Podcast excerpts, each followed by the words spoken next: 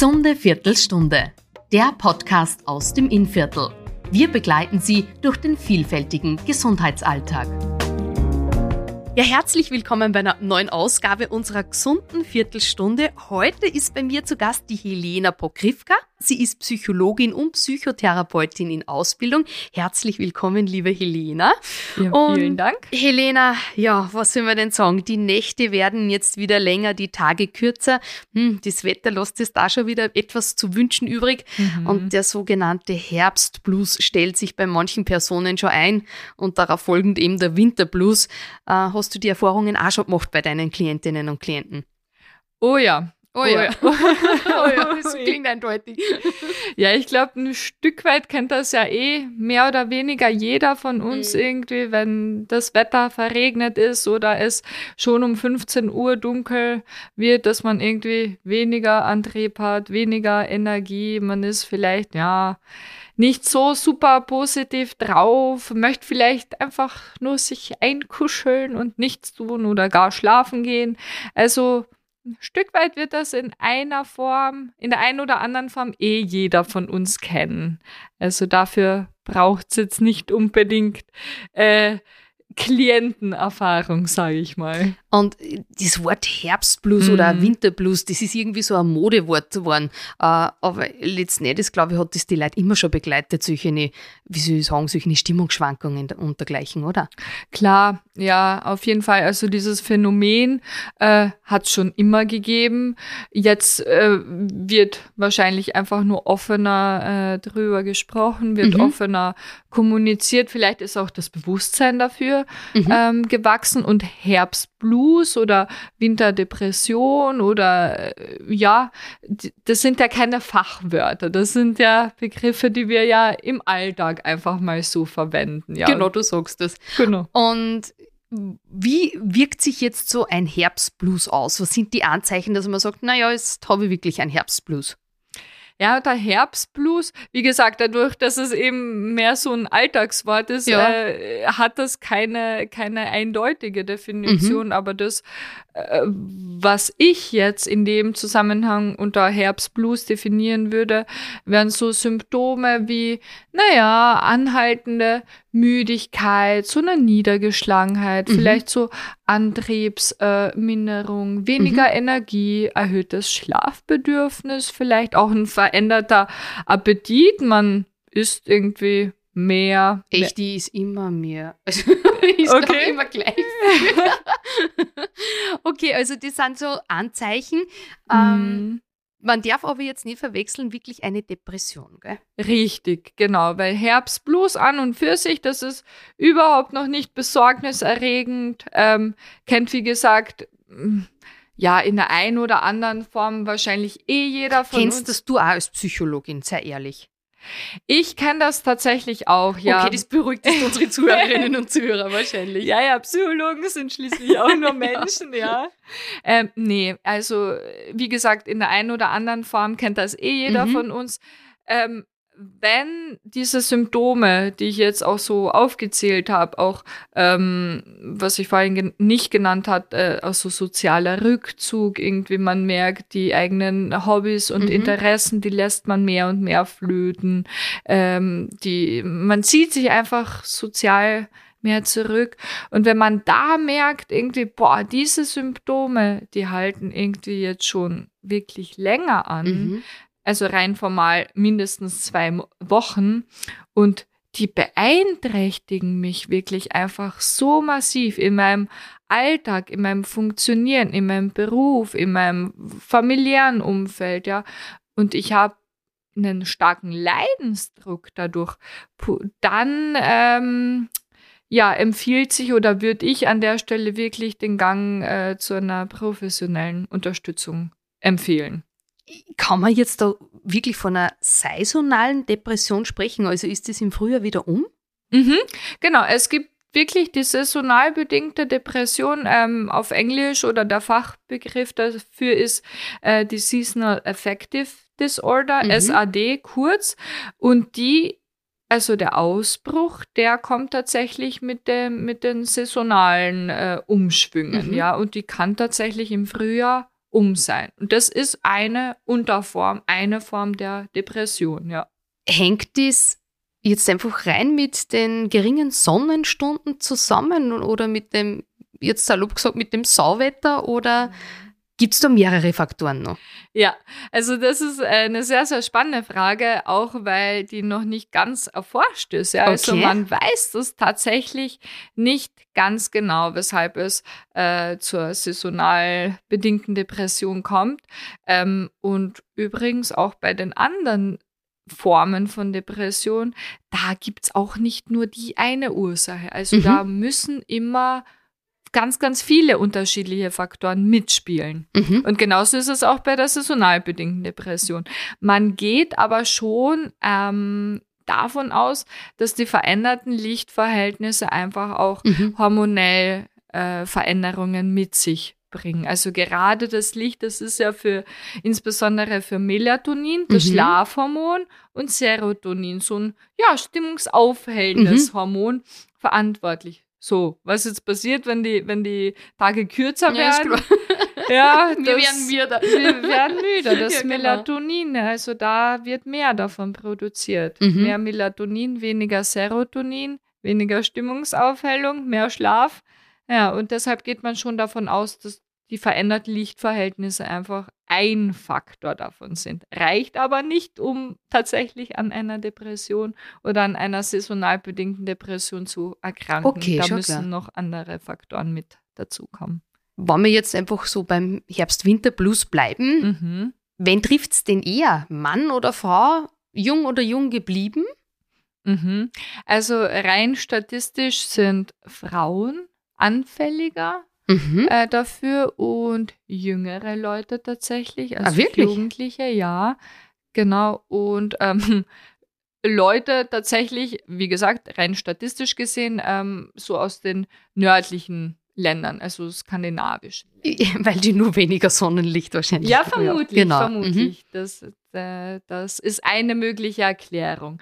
Mittlerweile geht man sogar davon aus, dass sich dass Männer und Frauen tatsächlich gleich häufig betroffen mhm. sind, aber dass Frauen einfach die Bereitschaft eher haben, mhm. darüber mhm. zu sprechen und sich Hilfe in, in, in, also in Anspruch zu nehmen und dass deshalb die Zahlen da höher sind. Manche Leute denken, ah, das geht schon noch und mhm. na, es wird sicher schon besser. Wann sollte man denn wirklich psychologische Hilfe in Anspruch nehmen? Finde ich sehr gut, dass du diese Frage jetzt ähm, aufgebracht hast, weil ich bin ja wirklich ein ganz, ganz starker Befürworter davon, sich, also man darf sich zu jeder Zeit Hilfe mhm. holen. Man darf sich auch dann Hilfe und Unterstützung holen, wenn es sich noch nicht um eine voll klinisch äh, relevante mhm. Depression mhm. handelt, sondern wenn man einfach sich Sorgen macht mhm. oder Bedenken hat oder man sich unsicher ist, ja. Also der Leidensdruck, der muss nicht erst so hoch sein, mhm. damit man sich Hilfe oder Unterstützung holt. Und ich bin da ein ganz, ganz starker Befürworter davon, ähm, je früher man auch ansetzt, ja, desto mhm. eher ähm, na, oder desto schneller kommt man dann später auch davon raus mhm. oder desto weniger intensiv ist überhaupt die, die Krankheit mhm. ausgeprägt. Mhm. Also man kann präventiv auch ganz, ganz viel daf dafür machen, damit es gar nicht erst zur Entstehung einer Krankheit kommt.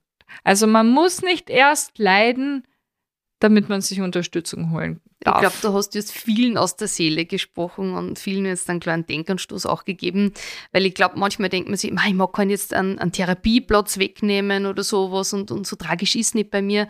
Also ich glaube, jeder hat sein eigenes Problem, äh, egal wie groß oder wie klein es für einen selbst erscheint, aber man soll was tun dagegen. Absolut, mhm. absolut. Die Frage, die bekomme ich so häufig gestellt. Wirklich? Ja, boah, wann darf ich mir denn jetzt Hilfe holen? Mhm. Wann, wann ist es Zeit? Hey, sobald du dir diese Frage stellst, ist es wahrscheinlich mhm. schon nee, nicht zu spät, aber such dir einfach Unterstützung, such dir also kein, wenn dich etwas beschäftigt, wenn dir etwas am Herzen liegt, wenn dir, wenn du ein Anliegen hast, du darfst dir zu jeder Zeit Unterstützung holen und du musst nicht zuerst leiden. Jetzt ist ja so der Herbst und, und der Winter geprägt ja von der Weihnachtszeit, mhm. Adventszeit. Und ich glaube, das ist für manche Menschen schon eine gewisse Challenge auch, oder, diese Zeit. Also das ist jetzt nicht immer nur ah, Glockenspiel und Weihnachtsduft und, und Glühwein trinken, sondern das ist für manche Leute schon eine, eine emotional schwere Zeit, oder? Absolut, Absolut. Also Weihnachten, ich weiß schon, da wird auch ganz, ganz häufig so in äh, medial kommuniziert. Ja, zu Weihnachten irgendwie, da muss man glücklich sein mhm. und da muss man irgendwie ähm, ja, bedacht sein und dann, ja, da darf man auch irgendwie so nichts Negatives gegen Weihnachten sagen.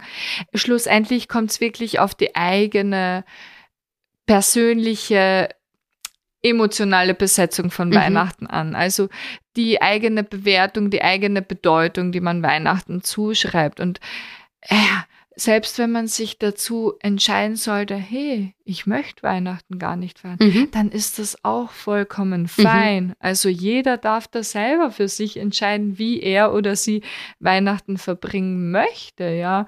Ähm, und auch nicht zu feiern. Ja, vollkommen in Ordnung. Bis Weihnachten sind es ja noch einige Wochen. Ja, doch. Also für manche dauert der Countdown noch ein bisschen zu lange, für andere sagen es Gott sei Dank. Ähm, jetzt kommen wir wieder zur jetzigen Jahreszeit. Was kann man denn jetzt tun, wenn man sagt, hm, da stellt sich jetzt ein bisschen äh, Herbstblues bei mir ein? Gibt es Tipps gegen den beginnenden Herbstblues? Die gibt's glücklicherweise, ja. Ähm, nur das Schwierige ist dabei, ähm, man muss tatsächlich selber was dazu beitragen. was durch, ja. ja, was ja so ein bisschen automatisch geht, wenn, wenn die Sonne scheint, wenn das Wetter gut ist, ähm, da geht man schon irgendwie automatisch mit der anderen Einstellung mhm. in den Tag. Man bewegt sich vielleicht mehr, man hat eher Lust, Freunde zu treffen. Und im Winter oder im Herbst muss man sich ein bisschen mehr selber dazu mhm. zwingen. Ähm, jetzt habe ich eh da schon in dem Satz ein paar Tools oder ein paar Tipps erwähnt. Also weiterhin soziale Kontakte mhm. pflegen, sich weiterhin vernetzen, mit Leuten austauschen, reden. Ja, also wir sind soziale Wesen, das ist ein psychologisches Grundbedürfnis, mhm. ja, Menschen zu treffen, ähm, ja, sich zugehörig zu fühlen. Und das ist einer der, ein, ein sehr, sehr wichtiger Tipp, den ich mitgeben möchte. Ja, schaut die Kontakte, die sozialen nicht zu vernachlässigen, mhm. sondern im Gegenteil weiter aktiv zu pflegen. Ja, also die eigenen Hobbys und Interessen auch nicht äh, vernachlässigen, mhm. sondern auch die wirklich aktiv weiter pflegen. Ja, sich da auch, wenn man vielleicht nicht unbedingt viel Lust hat an dem Tag, aber sich doch irgendwie versuchen dazu aufzuraffen, äh, da an diesem Event teilzunehmen oder an dem, an dem Tanzkurs, den man eh so gern besucht oder dem Yoga. Also Hobbys und Interessen weiter pflegen. Bewegung Mhm. Ja, bewegt euch, Leute. ja, es ist das A und O, oder? Absolut, ja. Also in der Psychologie sagen wir wirklich, dass äh, Bewegung eines der äh, wichtigsten Antidepressiva sozusagen mhm. ist, jetzt so ein bisschen unter Anführungszeichen, weil bei einer echten Depression klar, ja. reicht es natürlich nicht, aber Bewegung, ja, das ist wirklich ein häufig unterschätzter Faktor. Also ich höre schon raus, man muss sich schon ein bisschen zu seinem eigenen Glück zwingen.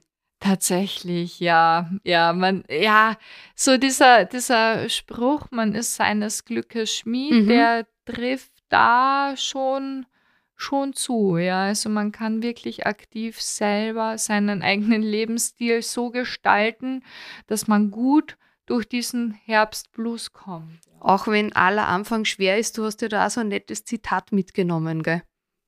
Ja, tatsächlich, genau. Äh, zum Thema sich zum Glück zwingen. Ähm, so einen ganz, ganz schönen Satz. Und zwar, na, manchmal kommt tatsächlich erst beim Essen der Appetit. ja, stimmt. Ja. ja. Also, was ich damit meine, wahrscheinlich kennt das auch jeder äh, von sich, so von der äh, ein oder anderen Stelle. Man hat am Anfang nicht so die Motivation. Man ist vielleicht einfach naja, lustlos, antriebslos.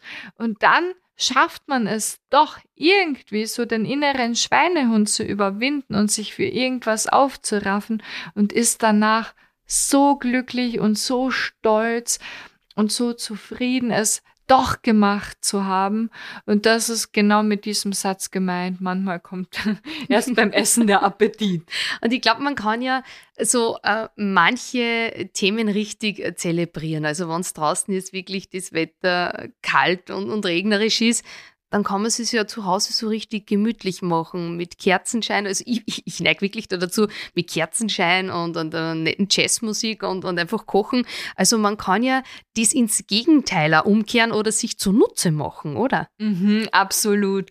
Also das, was du jetzt mit Kerzen zum Beispiel beschrieben hast, ähm, das kann auch eine ganz, ganz wunderbare Achtsamkeitsübung sein mhm. tatsächlich. Also sich mal so überlegen, hm, was am Herbst oder am Winter mag ich denn tatsächlich? Welche Gerüche vielleicht mhm. mag ich? Ist es Zimt? Ist es, äh, weiß ich nicht, Orange? Äh, welche Geräusche gibt es vielleicht, mhm. die ich besonders mag? Oder was kann ich denn alles sehen, was ich mag? Was mhm. kann ich alles schmecken? Ja, welche Geschmäcker mag ich denn am Herbst? Ja, also da wirklich versuchen, so alle Sinne auch mit einzubeziehen ähm, und sich das immer wieder auch im Alltag ja, so Achtsamkeitsinseln mhm. bewusster zu schaffen. Also wirklich mal so den Kerzenschein zum Beispiel ganz, ganz bewusst wahrzunehmen oder so diesen, diese, wenn man heiße Schokolade mag zum Beispiel, das ganz bewusst in dem Moment auch genießen mhm. und versuchen mit allen Sinnen. Was ja viele wirklich zelebrieren und genießen, ist ja so dieser Spaziergang durch Laub. Ma ja. dazu raschelt. Ja, ja, genau. Ja. ja. Also so wirklich. Also da darf man ja. auch erwachsen sein. Da muss man jetzt nicht Kind sein, sondern das kann man genau. als Erwachsener genauso Absolut. zelebrieren. genau. Ja, umso mehr als Erwachsener. ja, liebe Helena, ich glaube, du hast uns jetzt wirklich äh, ganz viele schöne Impressionen äh, für den Herbst, für den Winter mitgegeben. Vielen herzlichen Dank. Also es gibt einen Lichtblick durch den Herbst-Winter-Blues. Äh, wünsche dir natürlich auch eine schöne Herbst-Winterzeit und Ihnen natürlich auch, liebe Zuhörerinnen und Zuhörer. Dankeschön, liebe Helena. Danke, dass Sie hier sein durfte. Sehr gerne.